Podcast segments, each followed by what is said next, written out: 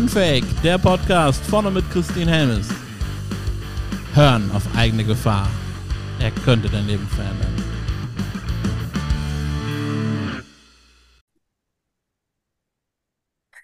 Willkommen zur neuen Podcast-Folge. Und wir haben das wunder, wunderbare Glück und die große Freude, den Thorsten Tyler nochmal mit mir zu hören. Ähm, das ist letztes Mal ein so schönes, inspirierendes und sehr, sehr tiefes Gespräch gewesen, dass ich mich ganz, ganz besonders freue. Hallo Thorsten.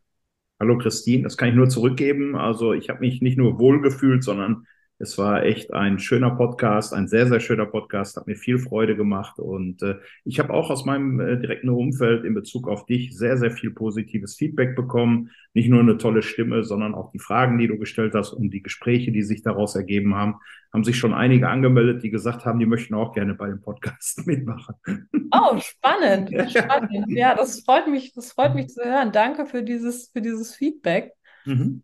Und ähm, ja, du hast ja gerade gesagt, so das Thema Fragen stellen. Und ich kann dir sagen, heute ist alles anders. Mhm. mhm. Normalerweise, ihr kennt es alle, ich stelle eine Einstiegsfrage. Die wird heute tatsächlich wegfallen, weil ich einen Impuls bekommen habe. Und das äh, wird für dich jetzt auch eine Überraschung, lieber Thorsten. Mhm. Lieber Thorsten, äh, mein Gefühl ist, du wirst uns gleich eine Botschaft teilen die du empfangen hast? Oh. Aus deinem Inneren, aus deinem tiefsten Herzen kommt die. Also ähm, nach dem letzten Podcast, muss ich sagen, habe ich äh, mir viel Gedanken gemacht übers Leben und äh, bin ja sowieso jemand, der sich permanent Gedanken macht. Aber ich bin dabei, ein Buch zu schreiben und äh, da geht es um Glück und um glücklich sein und eigentlich war es mehr so ein Ratgeber mit Buddhismus und so. Nach dem letzten Podcast ist so ein bisschen stärker aus mir herausgekommen, dass es auf jeden Fall ein Buch wird über Glück und das ist vielleicht die Botschaft, die du meinst, äh, weil ich glaube, ähm, es gibt viele Punkte, die ich schon erleben durfte und Werkzeuge an die Hand bekommen habe, um glücklich zu sein und ich glaube, das kann ich dann gut teilen. Und was ist so die, die Kernbotschaft von Glück? Also was verbindest du damit und was ist so das, was du der Welt auf jeden Fall mit deinem Buch, mit deiner Botschaft rübergeben möchtest? Hm. Ich glaube, dass Glück erlernbar ist. Also ich glaube, dass es gewisse Parameter einfach braucht, ein paar Werkzeuge an die Hand, dass es nicht entscheidend ist, in welcher Religion bin ich unterwegs. Als Beispiel, ähm, ich habe ganz tolle Christen kennengelernt, ich habe ähm, aus anderen Religionen viele glückliche Menschen kennengelernt. Ähm, ich glaube aber, dass die Botschaft und die äh, immer ist, ähm, ärgere dich nicht mit anderen Menschen, sei nicht nachtragend, verzeih, grenz dich auch mal ab. Ich glaube, das ist auch wichtig, ne? zu erkennen, oh, ich habe es hier mit einem hochgradig gestörten Menschen zu tun. Dann ist auch wichtig, dass man sich abgrenzt, dann aber auch nett abgrenzt und auch zu sagen, ähm, ich wünsche dem alles, alles Gute, ähm, weil ich glaube ganz einfach, sonst hat derjenige halt Macht über einen. Und wir sagen ja im Buddhismus, wenn wir jemanden hassen, dann trinke ich Gift und äh, warte darauf, das dass der andere tot umkippt. Ja. Das hat ja. noch nie funktioniert. Nee. Und äh, ja, und dann ist es auf jeden Fall die Meditation, die man braucht und eine Philosophie der Leerheit. Das kommt dem Buddhismus sehr, sehr nah. Also äh, fange nicht an, Leute negativ mit Gedanken oder Taten dann zu behandeln. Also du bist jetzt leer, ich finde dich total nett, ein anderer findet dich nicht so nett. Wie bist du denn dann? Da besprechen wir im Buddhismus von der Leerheit. Das ist so ein bisschen äh, mal grob umschrieben, ähm, worum es im Glücklichsein gibt und nicht in einer Partnerschaft suchen. Ne? Also es gibt ganz viele diffizile Partnerschaften, und äh, wichtig ist, wenn ich glücklich bin, erst dann kann ich auch meinen Partner glücklich machen. Ja, beziehungsweise, also das ist jetzt meine, meine Philosophie. Kein hm. anderer Mensch der Welt kann uns glücklich machen. Da hast du voll und ganz recht. Aber ich glaube, äh, wenn du äh, destruktive Partnerschaften schon mal gelebt hast, ja. dann äh, kann, können die dich auch richtig runterziehen und auch äh, unglücklich machen. Und deswegen ja. ist wichtig, wenn du selber für dich glücklich bist, das ist auch eine gute Botschaft. Also zwei glückliche Menschen in einer Beziehung haben trotzdem Schwierigkeiten hin und wieder mal. Das ist einfach Samsara im Kreislauf des Leidens. So läuft so läuft's nun mal. Aber ähm, die Möglichkeiten sind halt viel, viel größer und viel, viel stärker. Ja. Du hast gerade einen wichtigen Punkt angesprochen, das Glück sozusagen woanders suchen. Ich mhm. glaube, das machen ganz, ganz viele Menschen, dass sie das Glück sozusagen an der falschen Stelle suchen, nämlich im Außen. Und was würdest du jemandem raten? Wir hatten es ja auch in der letzten Folge, dass du an dem Punkt warst, wo du gesagt hast, Mensch, ich habe doch eigentlich da alles erreicht. Ich hatte hier mein Eckbüro mit mega Blick und so. Ich erinnere mich daran. Ne? Mhm. Ne? Ähm, mhm. aber trotzdem war ich nicht glücklich. Also was würdest du Menschen raten, äh, die materiell eigentlich alles, alles erreicht haben und dann diese Leere in sich fühlen? Mhm. Ja, ich kann das deswegen so gut sagen, weil ich es halt erlebt habe. Ne? Und äh, wenn man es erlebt, ähm, und man läuft immer irgendwie hinterher, wie in so einem Hamsterrad. Solange du läufst, äh, passiert nichts. Und du glaubst, ah, aber wenn ich das dann erreiche, dann bin ich glücklich, dann bin ich glücklich. Und du schraubst immer weiter höher. Genau. Und als ich das äh, erreicht habe, ist, glaube ich, diese Illusion einfach weggegangen. Nach dem Motto, äh, du kannst noch mehr erreichen und du kannst machen, was du willst. Ich hatte auch ein großes Auto, äh, meine Frau, wir haben schön gewohnt im Grün und so. Aber ich habe ich war nicht glücklich und ich habe es auch nicht gespürt und auch nicht gefühlt. Und das sind dann solche Sachen, die ich immer wieder höre, auch von äh, Kunden oder von Freunden, ähm, die sagen, ich, ich spüre so eine Leerheit. Ich sitze im VIP-Raum bei im Fußball oder bei anderen Events und kann mich gar nicht mehr erfreuen. Und die sehen dann diese alte Zeit hinterher, wo sie vielleicht gestanden haben irgendwo äh, und da noch glücklich waren. Und das ist etwas, was ich ja damals selber halt auch erlebt habe. Und was würde ich diesen Menschen sagen? Dass es auf der materiellen Ebene einfach gar kein Glück geben kann. Ja, wir versuchen einen Halt und eine Sicherheit zu bekommen mit Geld, mit Wohlstand, mit Haus, egal was. Aber wir erleben gerade in der jetzigen Zeit, dass es da gar keine Sicherheit gibt. Und deswegen spreche ich immer von der materiellen Welt und von der spirituellen Welt. Mhm. Wobei man da vorsichtig sein muss. Die spirituelle Welt ist für viele Menschen einfach dann halt auch negativ besetzt. Deswegen könnte man vielleicht auch sagen, die geistige Welt.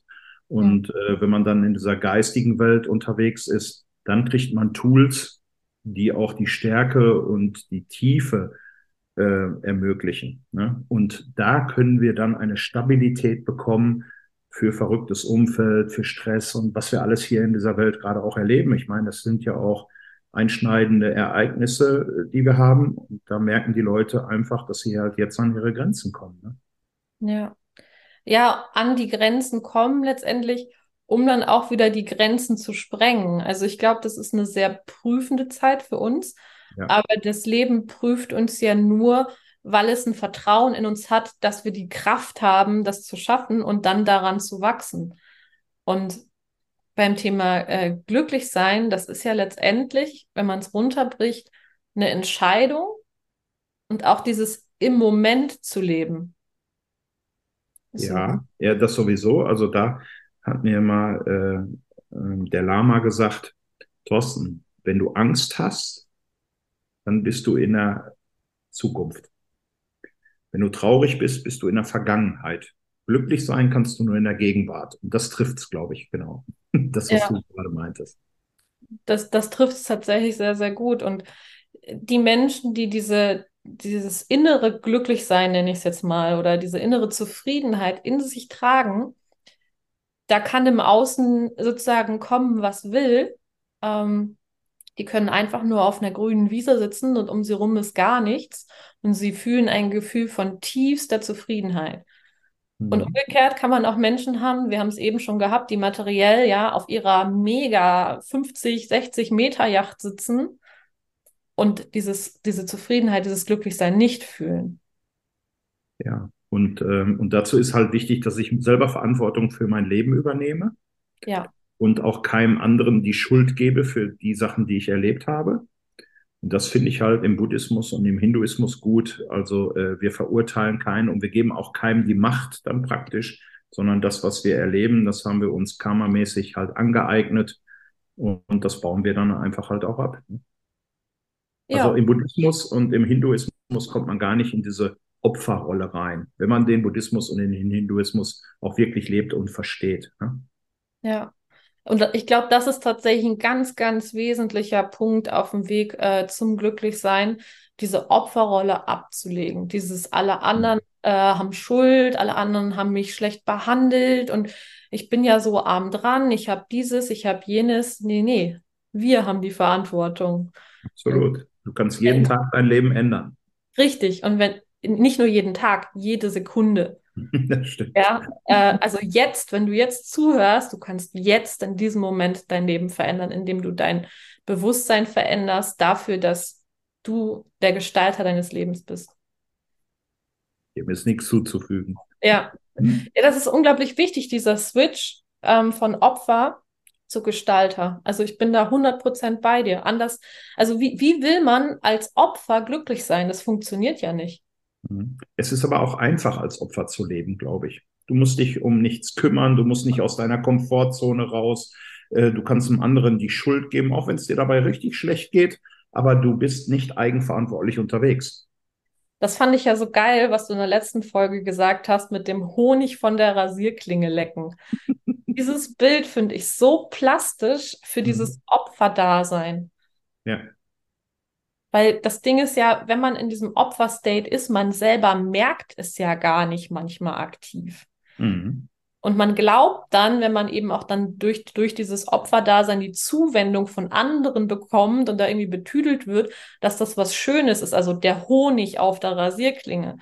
Und erst wenn man aufwacht, merkt man, ach krass, da ist ja eine Rasierklinge dahinter und ich tue mir ja die ganze Zeit selber weh damit. Beim nächsten Mal schlägst du wieder dran das kann auch passieren, ja. ja. Und deswegen ist es auch, Leiden ist auch eine Form des Egos. Ne? Und mhm. ähm, wenn ich, wenn ich äh, Gespräche schon mal höre von noch älteren Menschen, äh, die dann sagen, ah ja, was hast du denn für eine Krankheit? Und ich habe die Krankheit, also die übertrümpfen sich ja teilweise dann. Und dann ist es wirklich eine Form des Egos und dann macht eine Krankheit manchmal auch in Anführungsstrichen Sinn, weil die dann über die Krankheit reden können und dann damit dann wieder im Mittelpunkt sind. Ne? Tatsächlich, da gibt's, ich glaube, das war Hippokrates, der, der damals gesagt hat, ähm, bevor du einen Menschen heilst, stelle sicher, dass er bereit ist, das aufzugeben, was ihn krank gemacht hat. Mhm. Ja, ich glaube, dass äh, mehr als die Hälfte der Leute gar nicht geheilt werden wollen. Ne? Ja, also. Weil es dann das Leben auch komplett verändert. Du musst in die Eigenverantwortung gehen, du musst dich kümmern, äh, du hast keinen, äh, keinen, den du das in die Schuhe schieben kannst, wenn was schief geht und so. Also ich glaube, ganz, ganz viele sind unwissend und die haben die Möglichkeit gar nicht, aber andere, äh, die haben davon vielleicht schon mal was gehört und äh, lassen es dann lieber. Ne? Ja, oder die andere Variante, die es dann auch gibt, das ist dann auch wieder eine Flucht, dieses ins Übertrieben äh, geistige beziehungsweise spirituelle zu gehen. Ja, und dann da auf seiner Wolke zu sitzen und von oben auf die Welt zu gucken und sagen, ja, nee, bei mir ist doch alles gut hier, ne? Mhm. Aber dafür sind wir ja nicht auf die Erde gekommen.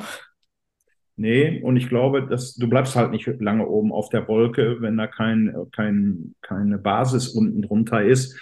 Ja. Dann, ähm, ich habe das auch im Studium gemerkt, im buddhistischen Studium, da werden alle gleich am Anfang dann ziemlich heilig und ähm, hinterher ähm, holen dich die eigenen Themen oder die, die Themen einfach wieder ein und dann verteufelst du den Buddhismus, genauso wie du vorher vielleicht das Christentum oder was anderes verteufelst. Also du, du suchst dann immer noch im Außen, du bist dann vielleicht an der spirituellen Welt, aber siehst die spirituelle Welt wie eine materielle Welt. Und mhm. das, das funktioniert dann nicht, ne? Ja, ja, das stimmt. Und das ist halt auch viel Illusion dabei. Das darf man halt auch nicht, nicht unterschätzen ähm, man kann sich da auch Illusionen machen in diesen spirituellen Welten. Absolut. Ja, wo man aufpassen muss. Okay, also erster Punkt, Thema Glücklichsein, haben wir gesagt, okay, Opferbewusstsein weg und Gestalterbewusstsein, Machertum sozusagen her. Mhm. Was haben wir denn noch? Was ist denn noch wichtig, um glücklich zu sein? Du hast gesagt, das Thema Abgrenzung. Mhm finde ich ganz, ganz wichtig. Du hast keine Chance mit verrückten Menschen in deinem Umfeld, mit Menschen, die nicht nur unglücklich sind, sondern es gibt ja auch sehr destruktive Menschen. Das sind oh, ja die Menschen, die mit jedem immer wieder Theater haben. Äh, dann bist du irgendwie zwangsläufig auch mal an der Reihe dran. Und äh, da gibt es ja Abhängigkeiten, die dann ja äh, sich sogar von der Energie ernähren. ja. Menschen, äh, die zu diktieren, die runterzumachen und so. Ja. Ähm, da kann man sich dann nur abgrenzen und muss dann auch einen Cut machen und man wünscht denen dann alles Gute. Glücklich werden diese Menschen ja nicht, aber man entzieht sich dem Umfeld. Und dann passiert ja auch was ganz Interessantes. Der Fokus geht ja auf jemand anderes, weil die können an dir ja nicht mehr andocken. Die können vielleicht nochmal schlecht über dich reden, maximal, aber äh, andocken können sie ja nicht mehr. Ja, das ist tatsächlich auch, was, was ich auch, äh, ja, was heißt hart lernen musste, aber doch bis zu einem gewissen Grad schon, diese Abgrenzung. Ähm, also ich habe noch mal, das ist schon ein bisschen her, habe ich noch mal eine, eine Lektion bekommen, wo ich jemanden in mein Feld reingelassen habe. Und äh, der oder diejenige hat sich bei mir angedockt und das war so extrem, dass es mir danach richtig, richtig schlecht ging. Und das war für mich so die letzte Lektion, zu sagen, nie wieder passiert mir das. Und ich mhm. habe mir jetzt, ähm, das klingt für, an, für manche vielleicht ein bisschen befremdlich, aber für mich so eine positive Arroganz angeeignet. Also so, so ne, die Grenze setzen, dass ich ganz genau schaue, wer kommt in mein Umfeld und mhm. wer nicht. Und dabei aber auch das schlechte Gefühl nicht mehr habe. Früher hatte ich halt dann so ein Schuldgefühl, so, ja, aber du musst ja auch für die Menschen da sein und das ist doch auch, ja, gut und tugendhaft und keine Ahnung was. Und mittlerweile bin ich an dem Punkt, wo ich sage so, nee, nee, nee, nee, Moment mal. Das ja. Beste, was ich ja für, für die Welt und auch für mein Umfeld tun kann, ist ja, dass es mir gut geht, dass ich in meiner Kraft bin. Mhm. Und wenn ich das nicht bin, ist es, ist es äh, für alle scheiße, inklusive für mich. Und deswegen ist es wichtig, diese Grenze wirklich ganz klar zu ziehen. Und da auch sehr picky zu sein. Ja, und es geht ja auch darum, um nicht mitleidend zu sein, sondern mitfühlend. Ne? Ja. Aber es, dem anderen bringt es auch nicht, wenn du dann auf einmal mitleidest, sondern entscheidend ist, du kannst Mitgefühl entwickeln, aber dann muss auch die Weisheit, Mitgefühl geht meiner Meinung nach auch nur mit Weisheit, weil ja. ich muss auch erkennen, aha, braucht derjenige Mitgefühl oder braucht der gerade eine, eine, Grenze oder braucht der Stärke oder wie auch immer. Das sind solche Sachen, äh, sonst kannst du eigentlich gar kein Mitgefühl geben. Dann ist das wie so ja. eine Gießkanne. Ne? Ja, ja, Mitgefühl auf jeden Fall. Ähm, das ist ein wichtiger, wichtiger Punkt. Nur es gibt halt irgendwann den Punkt, und du hast ja selber gesagt, ne, wenn es wirklich hochgestörte Menschen sind, und das ist jetzt nicht abwertend gemeint, sondern einfach nur, die sind halt nicht richtig bei sich, ja, in ihrem, in ihrem Bewusstsein, ähm, dass manchmal dann eben auch die Grenze notwendig ist. Ne? Und obwohl man dann Mitgefühl hat und man ist in Mitgefühl, äh, darf man sich selber gegenüber auch ein Mitgefühl haben und dann mhm. die Grenze ziehen, glaube ich. Ja, eine Achtsamkeit, ne? Also genau. diese, diese Menschen sind ja dann verrückt. Ne? Fair, genau, fair bin ich. Das genau. trifft gut. Mhm. Ja. Ja, aber das dann eben auch äh, zu erkennen, ähm, das ist eben dann auch wichtig. Also ich glaube, dass es vielen Menschen auch so geht und so ging es mir früher auch so, dass ich das manchmal eben nicht erkannt habe, sondern dass ich da so meinen blinden Fleck gehabt habe und äh, hinterher dann das große Erwachen kam. Also, mhm. Aber ich glaube, gerade als junger Mensch ist es dann auch extrem schwierig. Du kannst ja, äh, als wenn du als junger Mensch sehr reflektiert bist, dann hast du auch schon eine beschissene Kindheit hinter dir. Ähm, und deswegen, also ich finde es gut, wenn junge Leute Fehler machen und wenn junge Leute das Leben in vollen Zügen genießen und dann auch ihre Erfahrungen machen und das dann langsam kommt.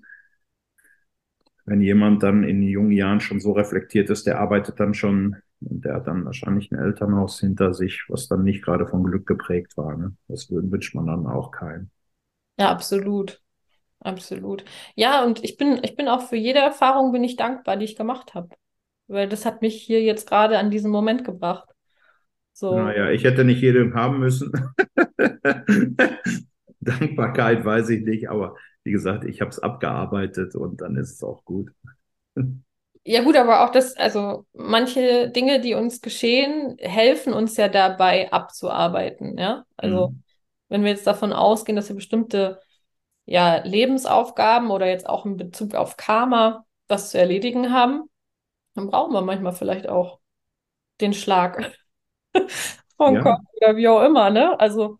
Der ist manchmal richtungsweisender als äh, gute Wünsche. Richtig, richtig. Und es gibt tatsächlich einen Satz, und den, den würde ich gerne mal mit dir teilen. Den hat meine Mentorin mir äh, mitgegeben, nachdem sie verstorben ist, in ihrer äh, Bestattungsanzeige in der Zeitung. Liebe heißt nicht lieb sein.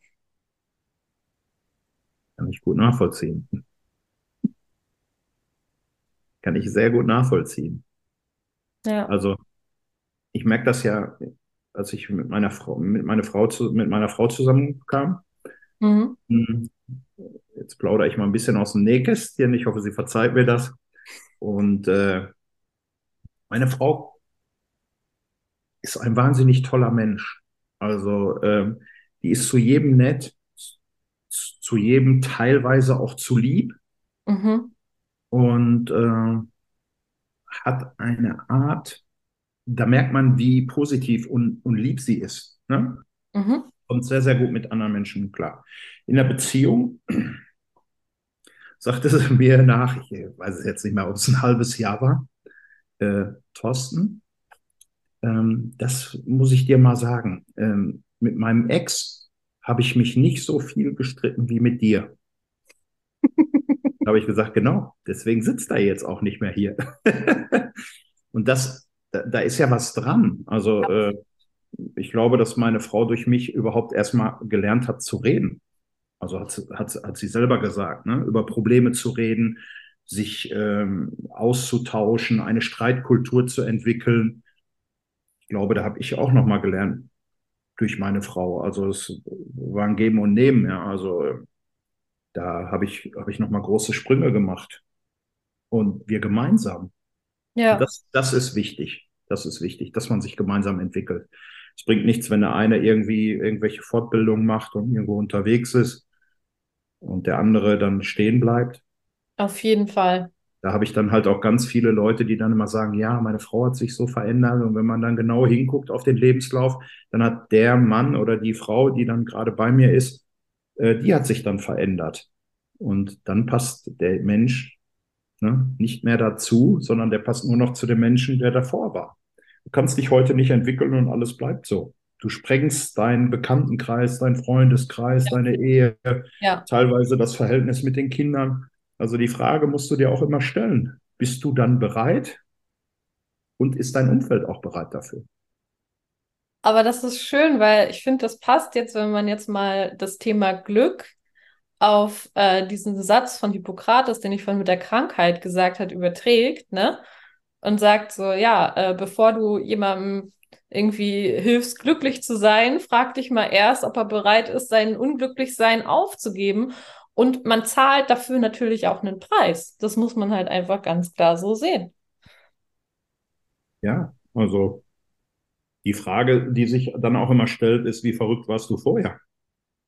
Ja, du mit gewissen Menschen kompatibel warst. Das ist ja auch die Frage, ne? Ja, absolut. Absolut. Also ähm, definitiv definitiv. Ja. Ja, aber je mehr man sich zum eigenen Glücklichsein hinbewegt, desto klarer, also desto mehr Klarheit bekommt man auch. Ja, ich glaube, dass da die Stille auch extremst wichtig ist. Ich glaube, ein ganz, ganz wichtiger Baustein ist die Meditation, welche auch immer. Aber ich ja. glaube, ohne Meditieren wird es sehr, sehr schwer, du kriegst eine gute Verbindung zu dir, du kannst ein bisschen besser Stress ab auch, du, du gehst einmal aus dir raus, du kannst Sachen verschiedenst betrachten, du kriegst ja. aber auch mal die Birne einfach freigeschaltet. Ja. Also deswegen hat auch jede Religion, in jeder Religion ist eigentlich Meditation beziehungsweise Stille und gut zu dir sein, ähm, seine Berechtigung. Ne?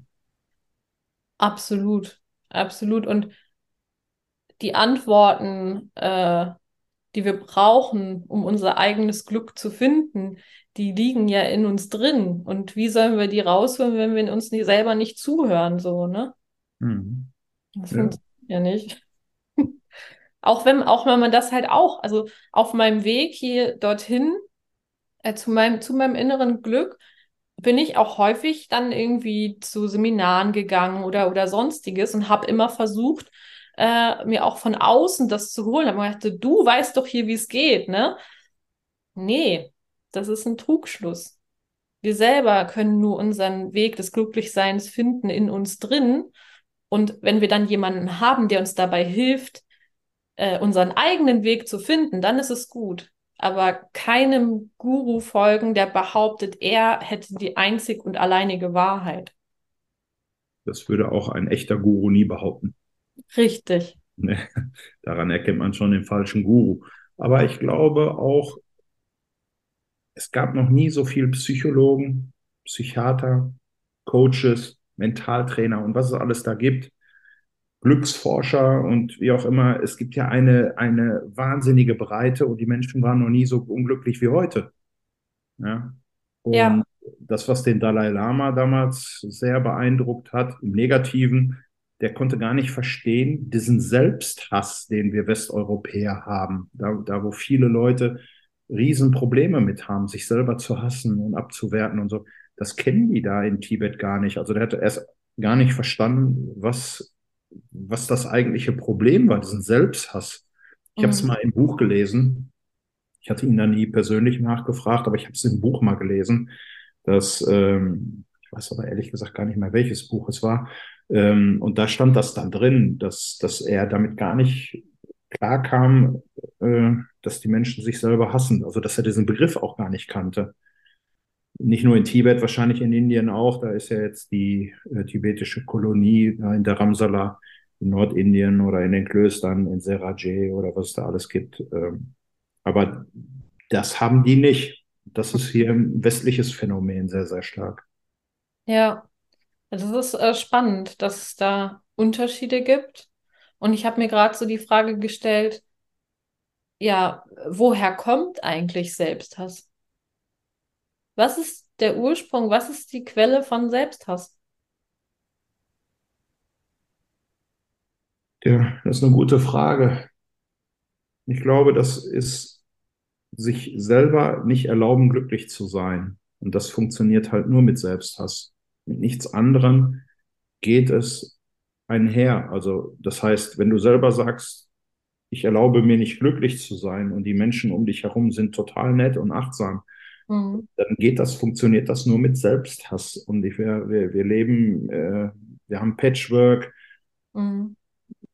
wo es bei meisten nicht funktioniert. Wir haben äh, Familien, die zerrüttet sind. Das heißt, am Ende bleibt sowieso wahrscheinlich wenig Leute, echte Freunde, echtes Umfeld. Und wer soll dich dann hassen, wenn du dich nicht selber hast? Und das ist auch der Vorteil, wenn ich möchte, äh, wenn ich unglücklich sein möchte, dann kann ich 24 Stunden am Tag kann ich mich selbst hassen. Das passiert sonst im Alltag ja weniger. Sondern ja. die Leute, die dich hassen, mit denen bist du ein paar Minuten nur zusammen und dann hast du davon nichts mehr. Also wenn ich jetzt so das Konzept des Selbsthasses überlege, dann mhm. denke ich, ist, äh, sich selber zu hassen die beste Möglichkeit, rundum Selbsthass zu haben. Solange die Birne wach ist und äh, ja, kann ich anfangen, mich zu hassen. Also quasi die Anleitung zum Unglücklichsein. Genau. genau. Ja, wobei ich glaube tatsächlich, dass das auch, da haben wir wieder das Thema Bewusstsein. Ich glaube, vielen Menschen ist dieser Selbsthass gar nicht bewusst. Na, natürlich nicht. So, und dann ist halt wieder dieses, wie komme ich dann dahinter? dass ich mich selbst hasse. Halt wieder Thema Achtsamkeit auch, ne? Weil ich finde, das kann man sehr am, am Verhalten sehen. Also wie behandeln Menschen sich selbst? Da kann man, glaube ich, schon einiges ablesen. Ganz, ganz viel. Du brauchst teilweise nur in die Räume zu kommen, wie die Menschen leben. Oh ja. ja. Oh ja. Ja. Das stimmt. Ich habe ich hab Kunden kennengelernt, die äh, total viel verdienen, aber die sehr spartanisch einfachst. Einfach finde ich nicht schlimm, aber nee.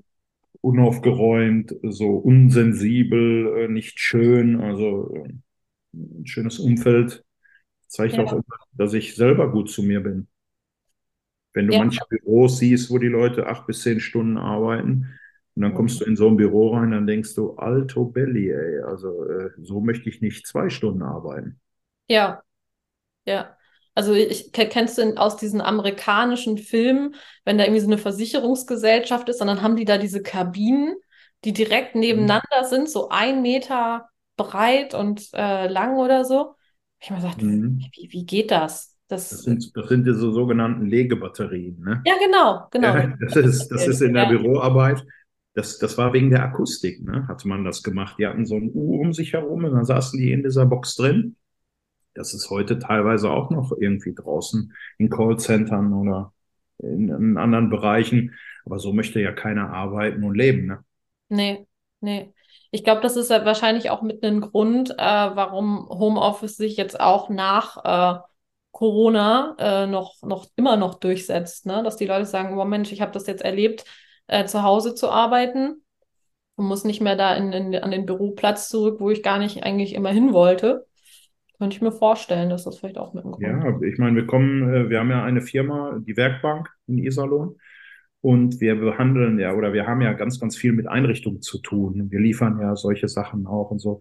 Und man muss sagen, Corona mit dem Homeoffice, die Leute stellen jetzt Anforderungen auch. Ja, äh, wenn der Chef sagt, ich möchte, dass ihr hier ins Büro kommt, dann sagen die Leute, ja, aber ich möchte es dann auch schön haben. Und ja. arbeiten und wohnen ähm, ver verwischt immer mehr. Die Leute wollen es wohnlicher haben, die wollen Kommunikationszonen haben, die wollen äh, Lounge und die wollen sich flezen, äh, die wollen die wollen es einfach schön haben. Das heißt, das Büro aktuell hat eine ganz andere Aufgabe wie noch vor Corona. Vor Corona war ja. Arbeiten, ähm, ich, ich stelle dir einen Arbeitsplatz zur Verfügung und die Technik und du arbeitest ab. Ja. Heute, heute muss, heute hat, hat das bewiesen, dass die Technik so ist, ich kann von zu Hause aus arbeiten. Dann muss der Chef beziehungsweise das Unternehmen muss mir einen guten Grund geben, warum soll ich ins Unternehmen kommen? Und das Unternehmen hat dann meiner Meinung nach eine ganz gro große Pflicht, ein tolles, wohnliches Umfeld zu schaffen mit Kommunikationsflächen, weil das kriege ich zu Hause nicht, auch wenn wir jetzt hier über die Technik gehen. Es ist ja schöner, wenn man sich sieht, wenn man ja. was bespricht und so. Also ja. das heißt, die, die Kommunikationszonen werden immer mehr.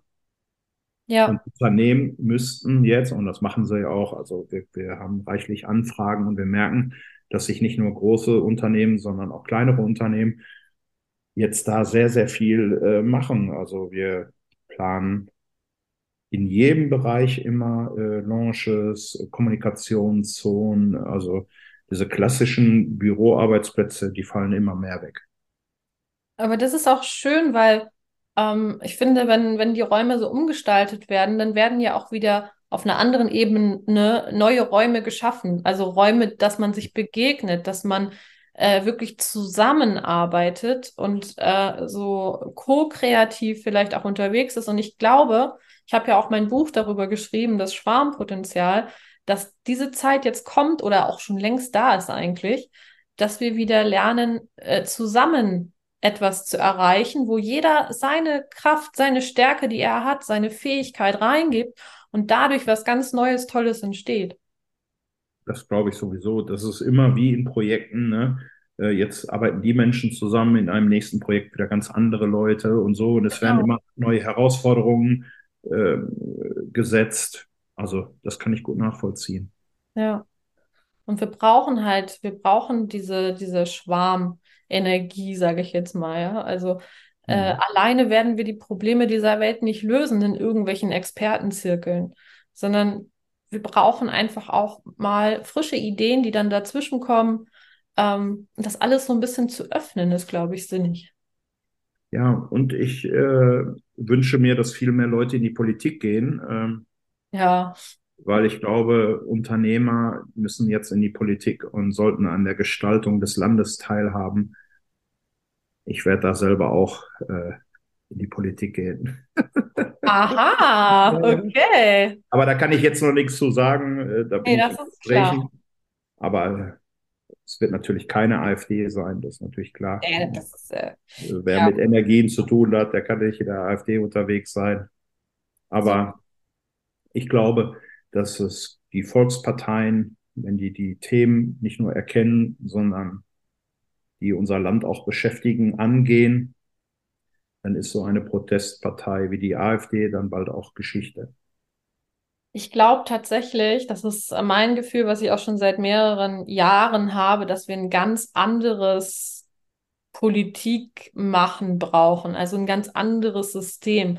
Ich glaube, dass ähm, wenn man jetzt neue Menschen in, in das System setzt, vielleicht verändert sich ein bisschen was. Aber ich wüsste, wenn ich jetzt versuchen würde, mich bei einer, äh, ja, her, ich, äh, ähm, wie heißen die Parteien? Also bei, bei einer klassischen Partei, ja, die großen, die wir kennen. Ja, wenn ich da jetzt reingehen wollen würde, ich würde nach drei Stunden wahrscheinlich hochkant wieder rausfliegen, weil das System das nicht zulässt. Weil einfach äh, die, die, die, diese ganzen Dinge, die da gewachsen sind in den, in den Jahrzehnten, das ist wie so ein Konstrukt und das ist sehr fest. Und ähm, deswegen, ja, weiß ich nicht, ob das funktionieren würde. Da muss ich dir widersprechen, weil ich glaube, das sind so Entschuldigungen, die wir automatisch haben. Okay. Ich glaube, diese alten Parteien merken ja auch, ähm, dass es so nicht weitergeht. Sie verlieren immer mehr Stimmen. Ja. Ich finde, die AfD sagt immer, wogegen sie ist, aber sie sagt nicht, wofür sie sind. Ne? Ja. Das ist so, so der Klassiker. Ja. Und deswegen glaube ich, dass da eine, eine Bereitschaft innen drin ist, sich zu verändern bei den, bei den großen und Altparteien. Und das muss auch, weil sonst werden sie sterben. Und deswegen glaube ich, werden, wird jetzt ein guter Zeitpunkt sein. Also jeder, der den Podcast hört und der immer sagt, naja, was hier nicht gut läuft und so, der sollte sich bei der Politik einmischen und mitmachen, weil ich glaube, das brauchen wir. Ja, ähm, die Frage, die ich mir immer stelle, wenn man, wenn man jetzt was bewirken will in der Welt, so, wo hat man, wo hat man den größten Impact? Und könnte es nicht auch ein Impact sein, wenn, wenn ich mir jetzt gerade, wenn ich mir dich jetzt vorstelle, ne, Mhm. Wenn du jetzt in der äh, Längstes Arena meinetwegen einen Vortrag hältst, wo du dein Wissen weitergibst, auch zum Thema Bewusstsein und so weiter, und die Menschen hören dir zu und das Bewusstsein verändert sich, dass das vielleicht einen, einen äh, höheren Impact hat oder mindestens genauso, ähm, als wenn, wenn man jetzt in der Politik äh, irgendwie was macht, weißt du? Also mhm. ich, ja, ich, ich weiß, was du meinst.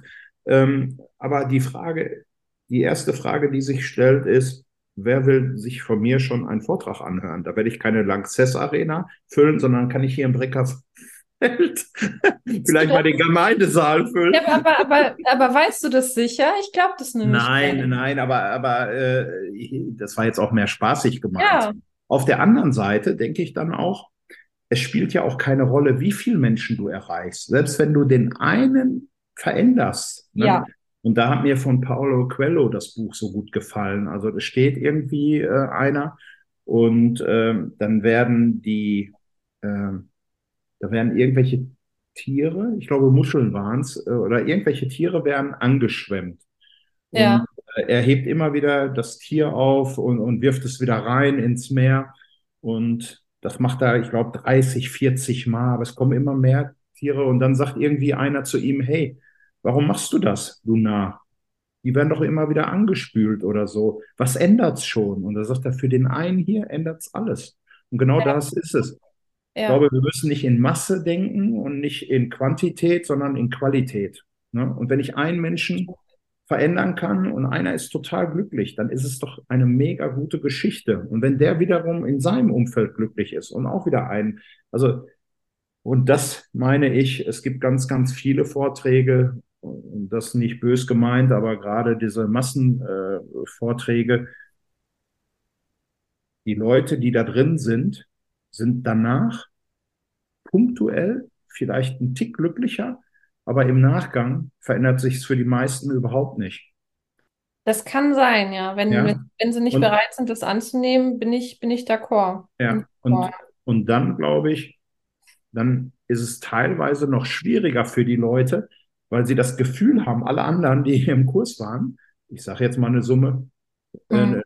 80 Prozent sind total glücklich danach und denen hat das richtig was gebracht. Aber ich bin bei den 20 Prozent. Und dann ist die Frage, ich glaube, dass über 80 Prozent sich nicht verändern und noch unglücklicher sind, weil sie denken, ne? sie wären auf der anderen Seite. Mhm. Und dann haben sie einen Hauch vom Gefühl, mhm. aber sie spüren es nicht. Und sie ja. kommen da nicht hin. Und wenn du dann mehrere dieser Kurse hast und alle sagen immer, guck mal, wie einfach das hier ist und wir sind alle so glücklich, dann gehen alle nach Hause, sind total unglücklich und die Frustration wird immer mehr.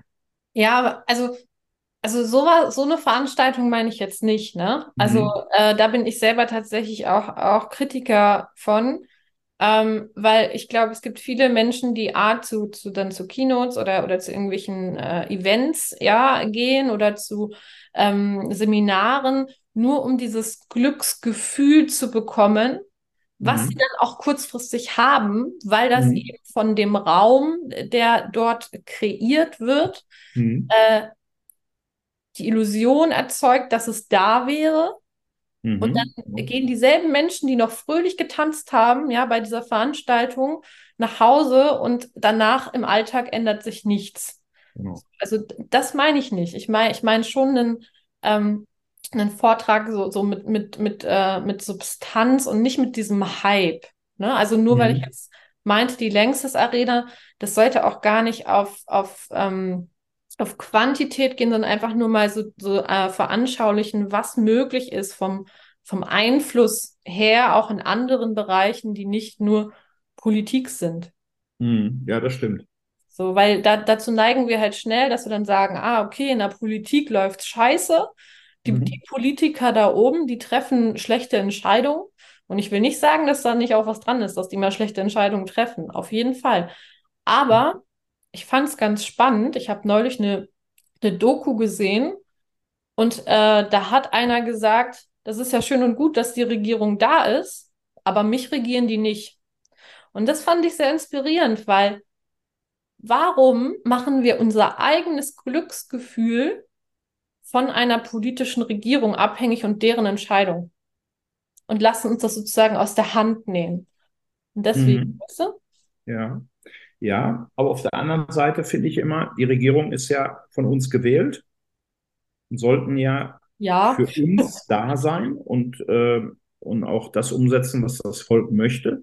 Ja. Wenn man das Gefühl hat, dass es nicht so ist, und ich habe das Gefühl, dass ganz, ganz viele gerade schimpfen über die Politik und äh, Änderungen herbei wünschen.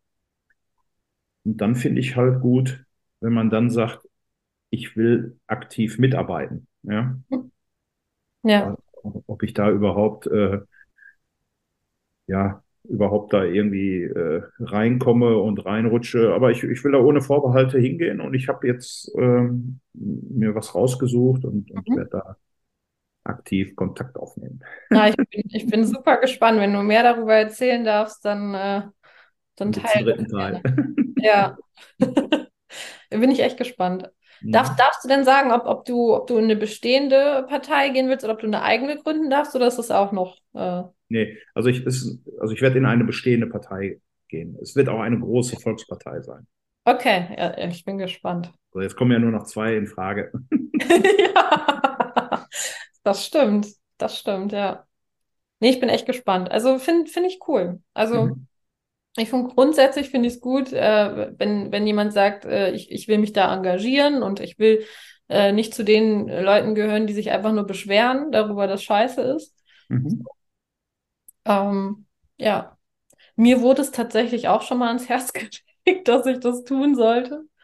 Bisher habe ich, äh, bin ich dem aber nicht nachgegangen. mal schauen. Wenn du dann in der Partei bist, vielleicht ändert sich das. Vielleicht aber auch nicht. Kommst du auch mit rein? wer weiß, wer weiß. Mal schauen. Äh, da ist ja ziemlich viel Feuer da, sage ich es mal so, ne? Deiner Seite, ja. ja. ja.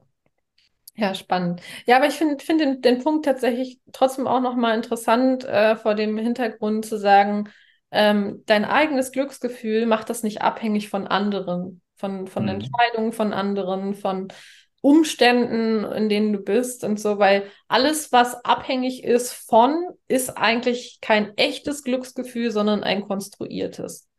Mhm.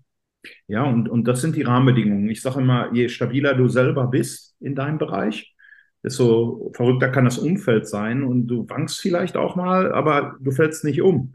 Und darum geht es. Ne? Also ja. äh, für ein verrücktes Umfeld, für äh, Einschneidungen, äh, die politisch sind, die unser Gesellschaftsleben betreffen, Familien, äh, Streitigkeiten, äh, Firmenchefs, die Stress machen oder wie auch immer. Dafür können wir nichts, teilweise. Ne? Und äh, da ist halt wichtig, dass wir in unserem Konstrukt bleiben und eine Stabilität hinkriegen.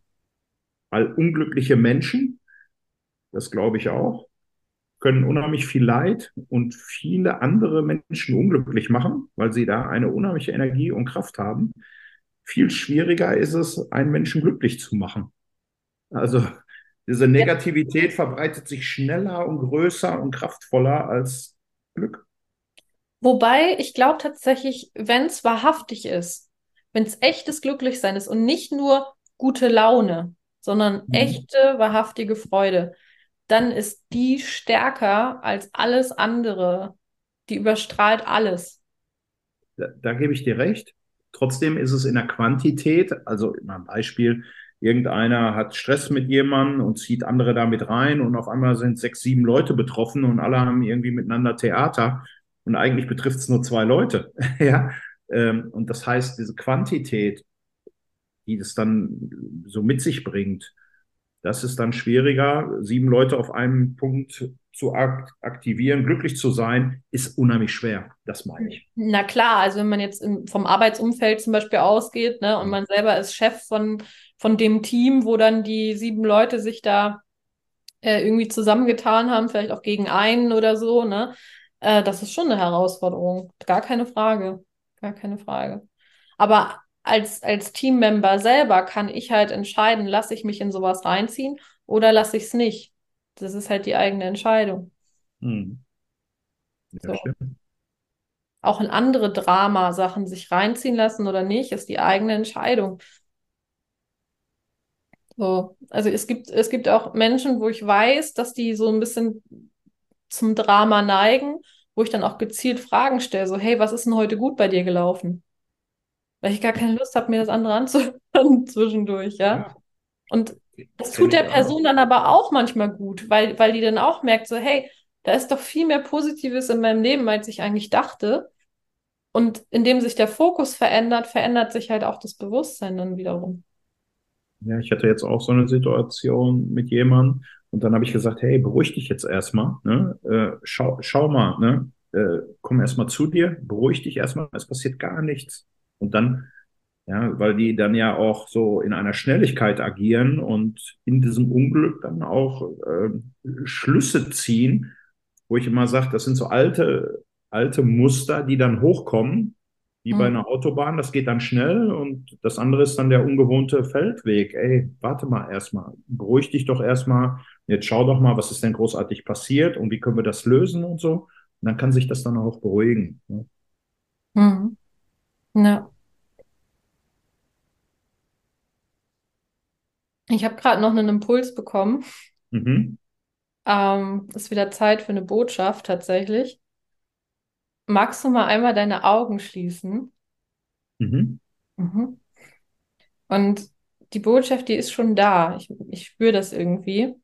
Mhm. Und du sprichst sie einfach nur aus. Und was ich jetzt so gerade denke? Ja, was, was, was zu dir fließt. Also, mhm. also ich, was gerade so fließt, ist, dass ich total glücklich bin für mein Leben, für mein Umfeld, für meine Freunde und dass ich meine Frau wahnsinnig liebe. Also das ist jetzt so gerade das, was so reingeflogen kommt. Oh, wie schön. oh, das kommt hier richtig an. Das ist richtig schön. Also du hast, du hast gerade sozusagen deine, deine Freude, hast du gerade komplett geteilt. Ja. Ja, das kann ich auch, ähm, das ist kein punktueller Zustand bei mir. Das ist wirklich tiefes Glück. Ja, ja. Ja, das merkt man. Und dieses, dieses tiefe Glück, das finde ich auch noch wichtig zu verstehen, ist, das bedeutet ja nicht immer wie so ein Honigkuchenpferd lächelnd durch die Welt zu laufen. Nein, ähm, natürlich. Und, und jeder hat seine Probleme, jeder hat äh, Menschen in seinem Umfeld, wo es dann vielleicht mal nicht gerade gut läuft oder wie auch immer. Und äh, aber es geht um genau um das eigene Glück und um die tiefe Dankbarkeit. Ne? Ich glaube, Glück kann auch nicht ohne Dankbarkeit äh, laufen. Ne? Wenn ja. ich, ich glaube auch für mich selber war der Buddhismus und ist der Buddhismus extremst wichtig, äh, für einen anderen vielleicht die katholische Kirche, für den anderen äh, der Hinduismus, die äh, was auch immer das Vehikel ist. Aber ich glaube, wenn du dann tiefes Vertrauen in die Werkzeuge hast und die dann anwendest, dann kann sich dein Leben verändern und kann, kann gut werden.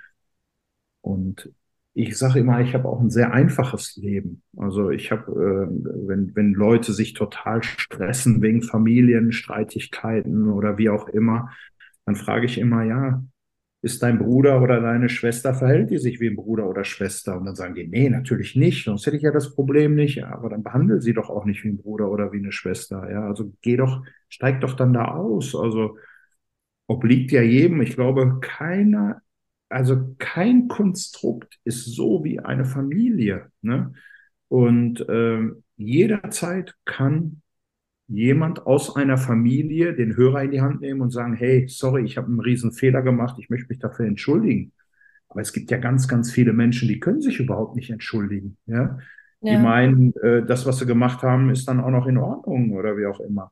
Und das finde ich, ähm, das, das, das habe ich sehr, sehr einfach für mich geregelt und auch sehr, sehr klar geregelt. Also, und ich bin überhaupt gar keinem böse. Also ich wünsche jedem das Glück der, der Erde, aber ich Wenn ich dann manchmal ja. sehe, wie dann manche Leute in, in Konstrukten hängen bleiben und so und äh, sich piesacken lassen oder leiden darunter und dann kommt immer das Argument, ja, aber das ist ja Familie. Ja, mhm. also, ne?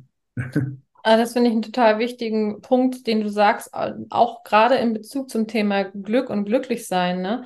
Ähm, nur weil man die ähnlichen Gene hat, ja, äh, heißt das noch lange nicht, dass man Familie ist. Und das darf man für sich einfach entscheiden. Was bedeutet für dich Familie? Was sind die Werte, die du in einer Familie schätzt? Und jeder Mensch kann dein Bruder oder deine Schwester sein. Jeder, jeder Mensch, äh, den, den du, wo du das zulässt, kann dein Vater oder deine Mutter sein. Das, ne, das ist einfach vom Herzen her entscheidet sich das so. Und ähm, ich habe ganz, ganz, ich ja. habe ich habe, ich hab, glaube ich, so sechs, sieben Herzensfreunde.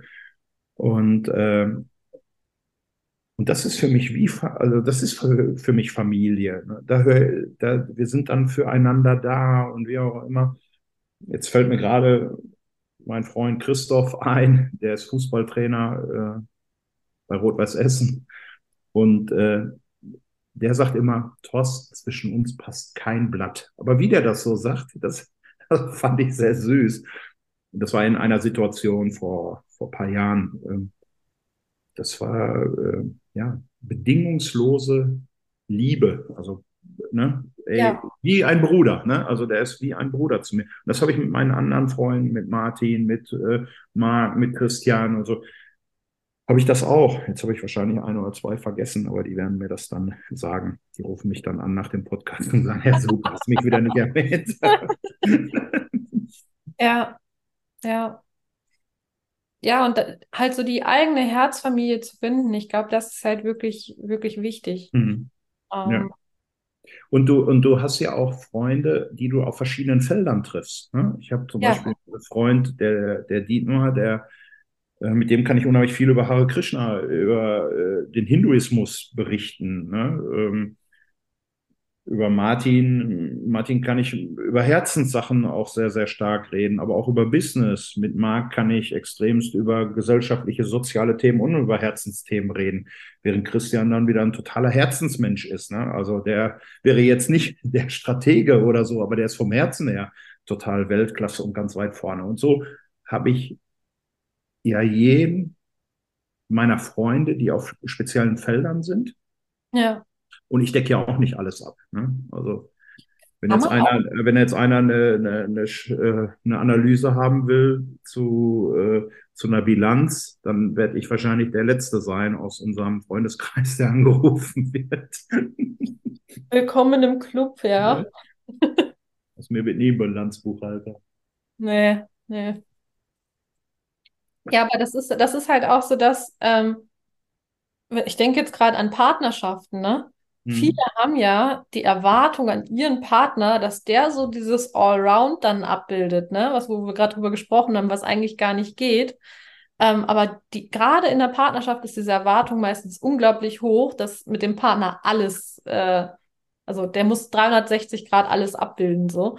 Und das geht halt gar nicht so. Und äh, das, auch aus diesem Grund ist diese Herzfamilie dann so wichtig, dass bestimmte Dinge, wo man mit dem Partner dann vielleicht nicht so gut drüber sprechen kann oder ne, äh, weil es einfach nicht so ähm, sein Interesse ist, dass man dann nicht hingeht und sagt zu dem Partner so, ja, du musst dich jetzt aber dafür interessieren, weil, ne, ich will mit dir drüber reden, sondern dass man sagt, okay, ich habe noch andere Menschen in meiner Herzfamilie, mit denen kann ich das dann teilen. Und das ist doch viel entspannter dann. Ja, da gebe ich dir auf der einen Seite recht. Auf der anderen Seite habe ich echt das Glück mit meiner Frau. Ich, es gibt kein Thema, was ich mit der nicht besprechen kann. Das wo, wir, ja.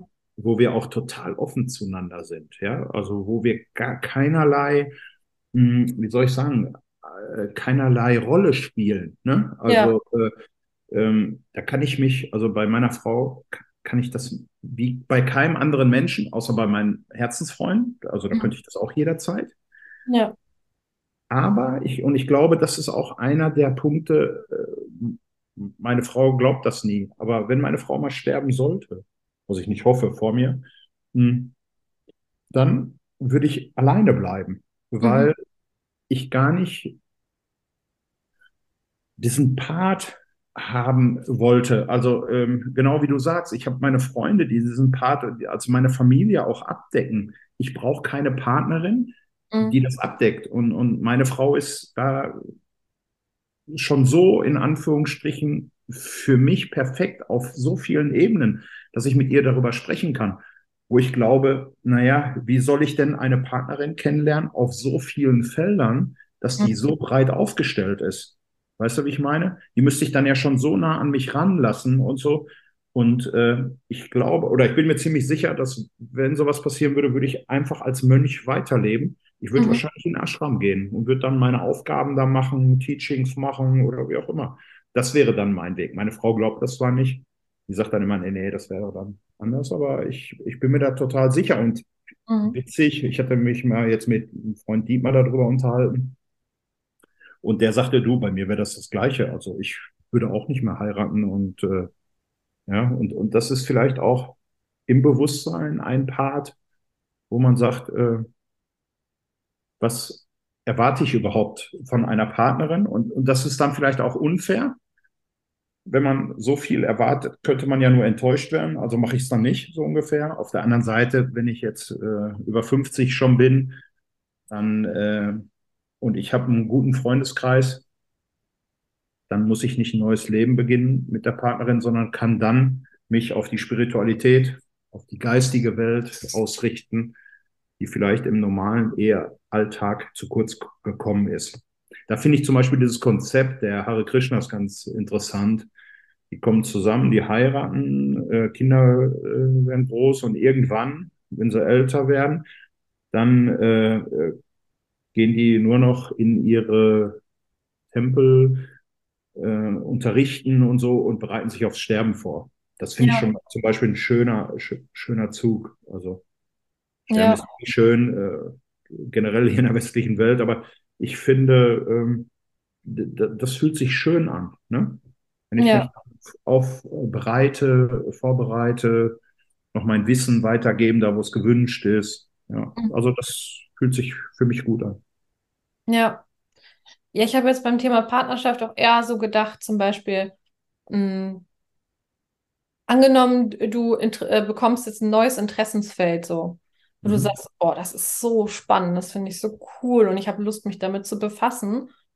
Und deine Frau sagt, du, fühle ich nicht, ist nicht meins, aber du kannst ja ruhig deins machen. Das meinte ich mit diesem Freiraum, weißt du?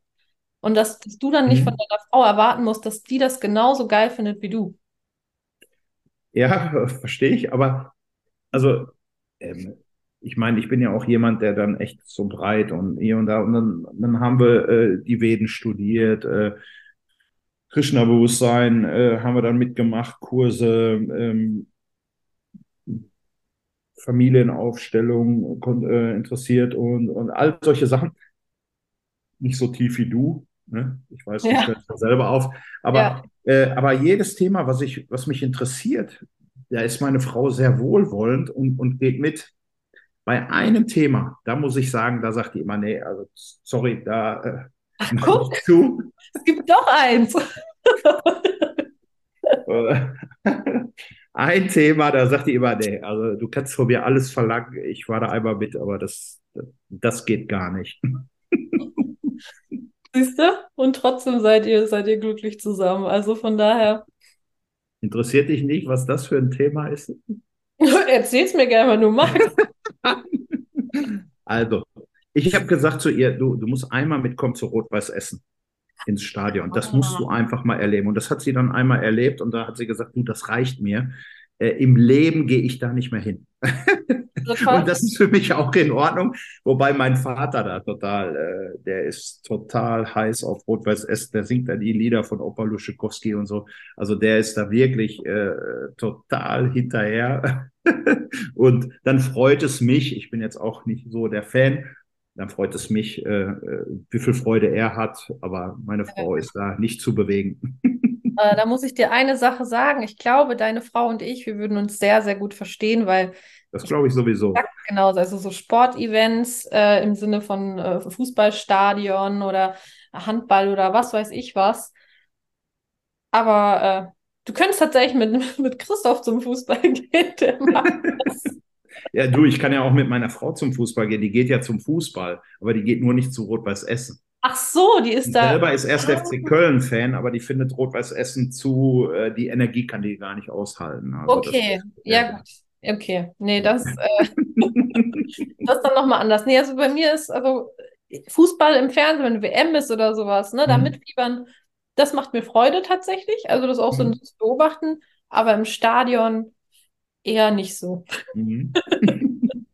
ja, das muss man schon mögen, das stimmt ja.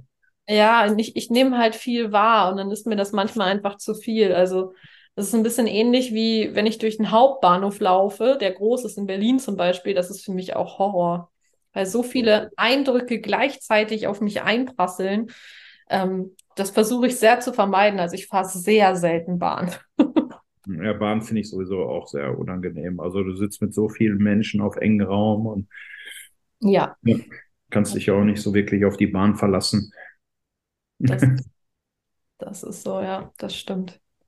Ja. Ja, wie sind wir jetzt von, von Glück zu Bahn gekommen? Immer die Reise ja. mit dir ist immer spannend. mit dir auch. Ja. Wobei, da gab es auch mal so einen schönen, kennst du noch früher diese, diese Poesiealbums, wo man, wo man, oder Poesiealben, wo man sich als Kind da irgendwie was hat reinschreiben lassen und so? Mhm.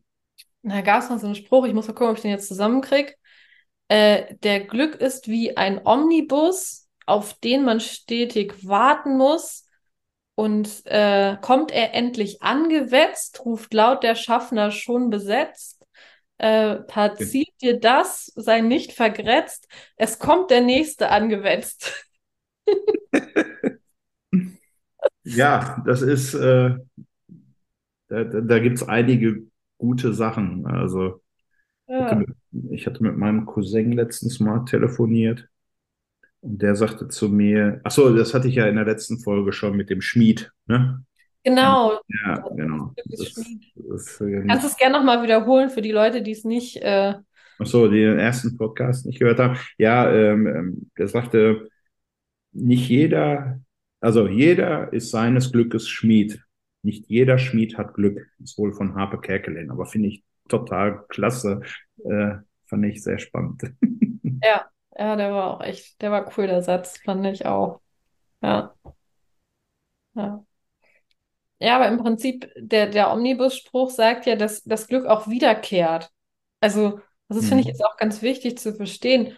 Nur weil du in deinem Leben bisher vielleicht nicht so viel Glück gehabt hast, bedeutet das nicht, dass da nicht noch was richtig, richtig Cooles auf dich wartet und Vielleicht hat das Leben schon so ganz viele Geschenke angehäuft und wartet nur die ganze Zeit darauf, dass du endlich mal sagst, okay, ich bin jetzt bereit, diese Geschenke auszupacken. Es ist in Ordnung. So und äh, mhm. ja, möglich also ist. Meine Mutter, äh, ich hatte ja schon gesagt, die ist ja in Frankreich geboren und äh, meine Uroma, also ihre Oma, äh, ich glaube, von der hat sie das übernommen. Also meine Mutter sagt immer, ähm, im Leben hält sich alles immer die Waage.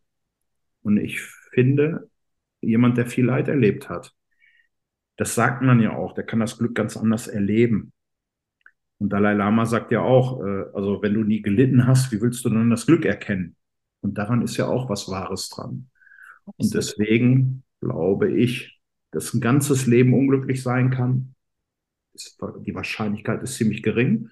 Und so haben wir alle immer Wellentäler, ne? totales Glück, dann wieder Traurigkeit und dann wieder Glück und dann wieder ein bisschen. Wichtig ist, dass die Wellen auf der einen Seite nicht so hoch gehen, ja. dass du nicht diesem Hype hinterherläufst und sagst, boah, ich muss das jetzt erleben oder so, ich muss jetzt hier irgendwie eine wahnsinnige Reise machen, damit mein Glücksgefühl, mein Glückshormon wieder so nach oben kommt, mhm. weil danach geht es dann wieder ab nach unten.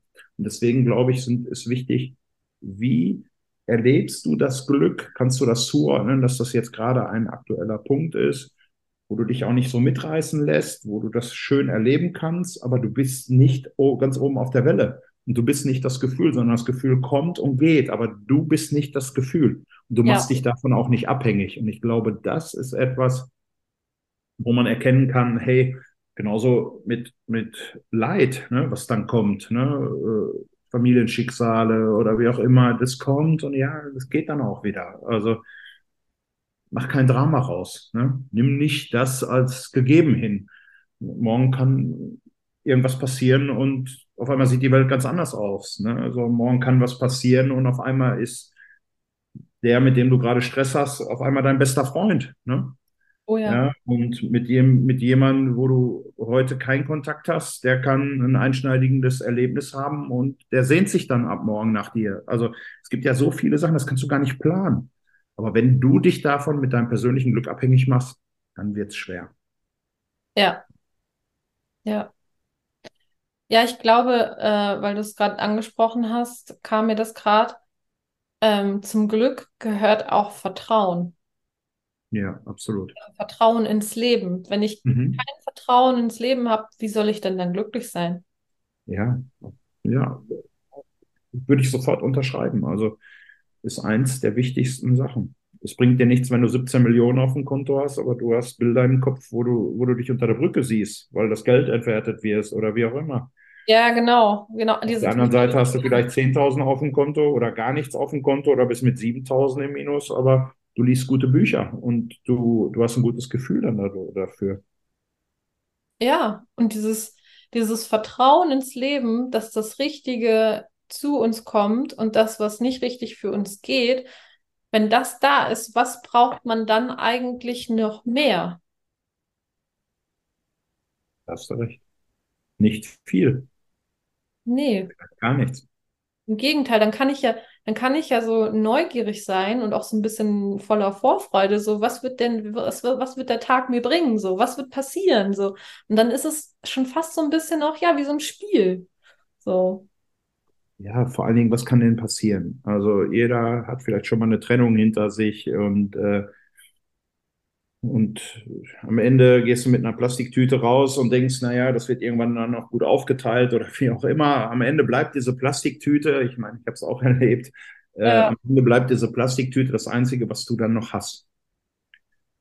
Und das ist sehr befreiend.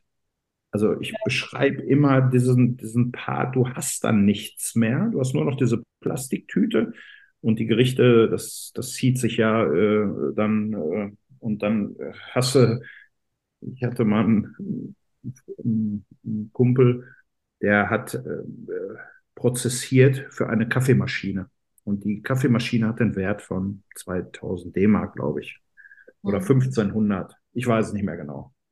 Auf jeden Fall hat er mir irgendwann mal gesagt, naja, mir ging es um diese Kaffeemaschine und dann ging es ihm ja auch ums Recht und um, um, um Sieg und Niederlage. Aber er hatte dann weit über 3000 äh, D-Mark schon bezahlt an Anwaltskosten.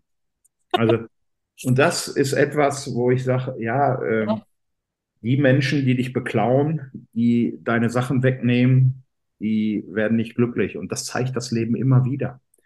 Wenn ja. du meinst, heute bescheißt dich jemand oder raubt dich aus, ist hintenrum, redet negativ über dich und das bleibt ohne Folgen, dann bist du ein Narr. Mhm. Weil derjenige, ist nicht glücklich und der wird auch nicht glücklich.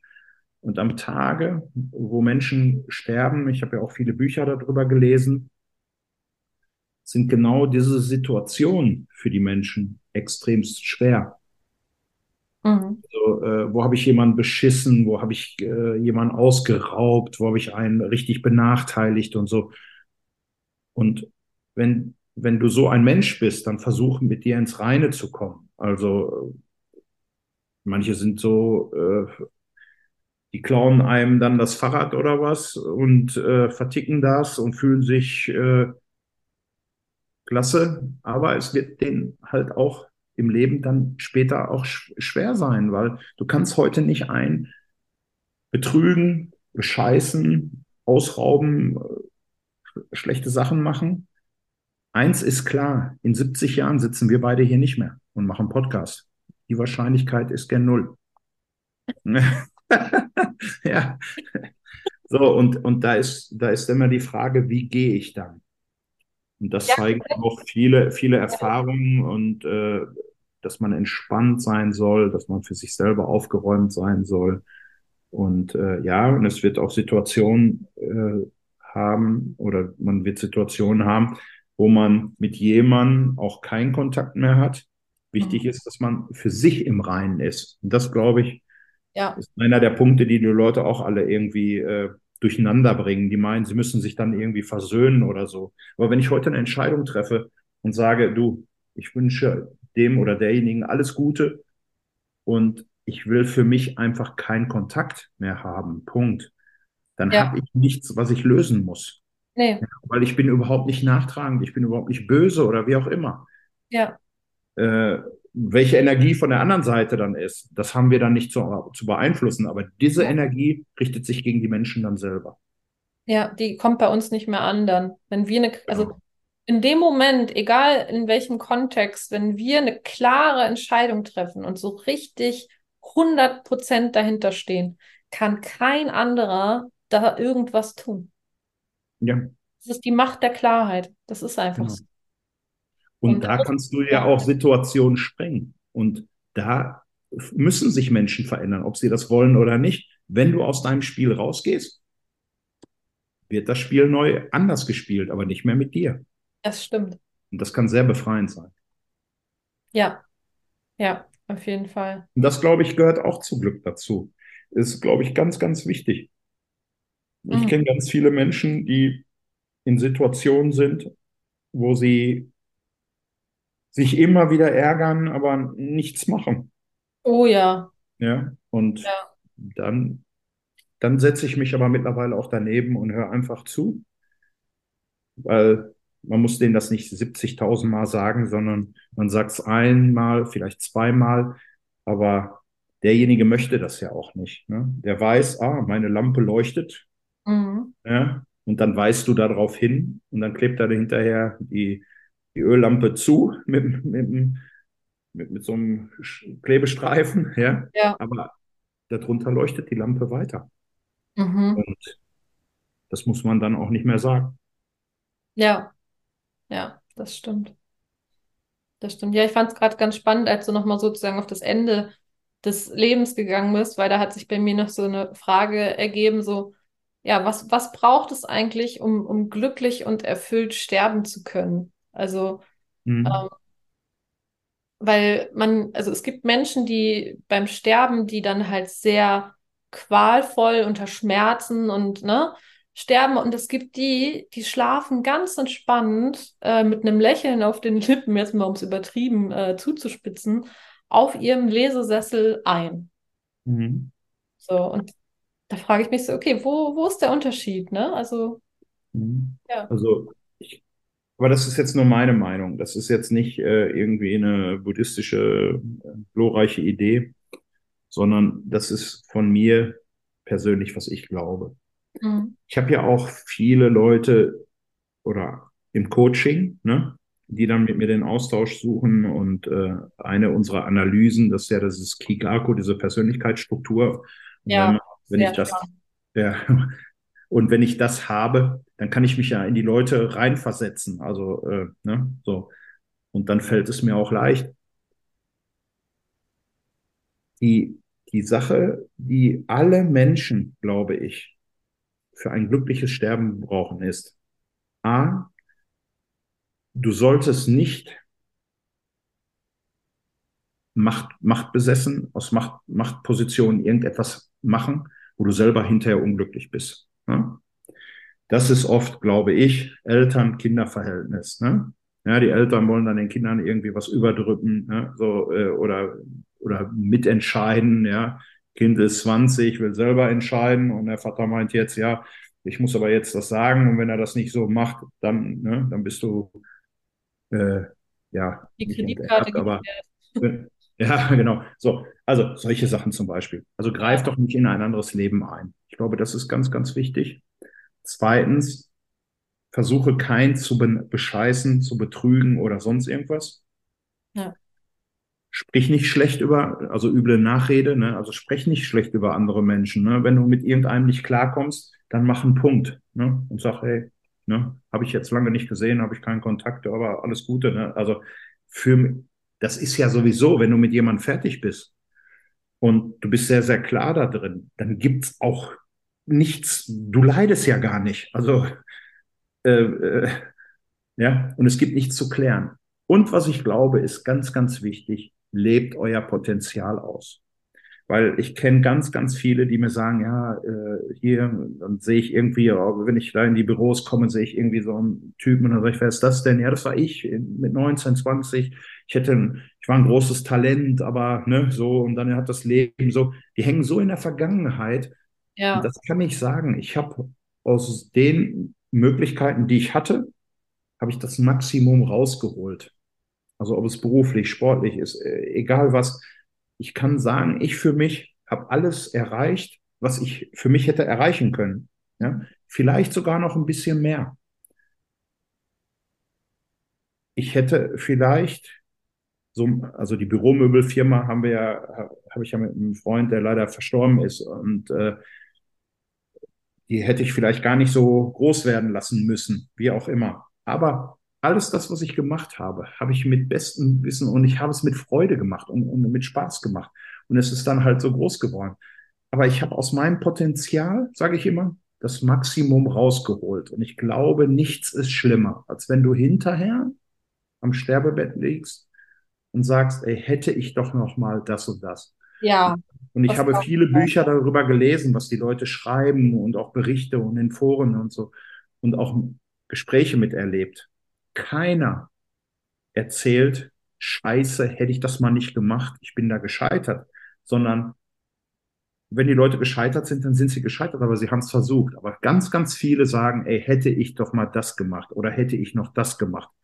Und das ist, glaube ich, einer der wichtigsten Punkte, die man, wenn man stirbt, und deswegen an, sagst du, viele lächeln und klar, wenn man, wenn man tiefe Schmerzen hat und so, äh, ist das nicht schön und dann ist auch das Lächeln wahrscheinlich wenig. Ähm, aber trotzdem, ich habe es jetzt bei einem äh, spirituellen Guru gesehen in Indien, wie der gestorben ist und der muss brutalste Schmerzen gehabt haben.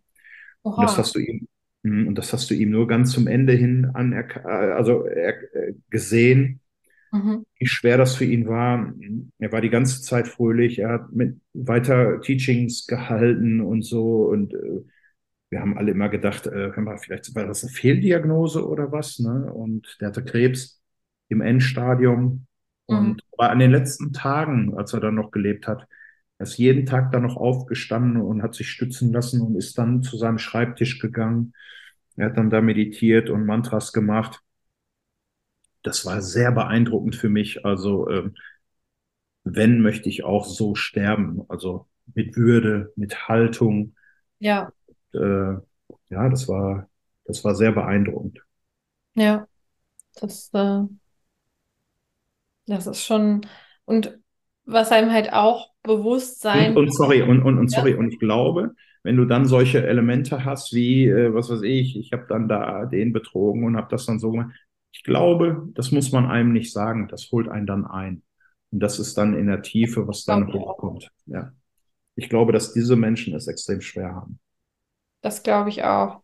Das glaube ich auch. Und ähm, ich glaube, dass es halt wichtig ist, das so früh wie möglich mit sich selbst zu klären und ins Reine zu gehen und ohne sich dafür zu verurteilen. Also so dieses Urteil weglassen, das Thema Schuld weglassen, ähm, sondern einfach nur sich entscheiden, das dann ab dem Zeitpunkt anders zu machen. Ja. Und sich selber das auch zu vergeben, also sich, sich daran nicht mehr zu binden, an das, was man in der Vergangenheit äh, gemacht hat, weil jeder Mensch macht irgendwann Fehler, so. Ähm, und man kann sich jeden Tag neu entscheiden. Genau, genau so. Und äh, wenn du nicht viele Fehler machst, dann kannst du auch nicht sehen. Und ich glaube, heute bist du ein guter Coach, wenn du viele Fehler gemacht hast und wenn du viel Scheiße erlebt hast.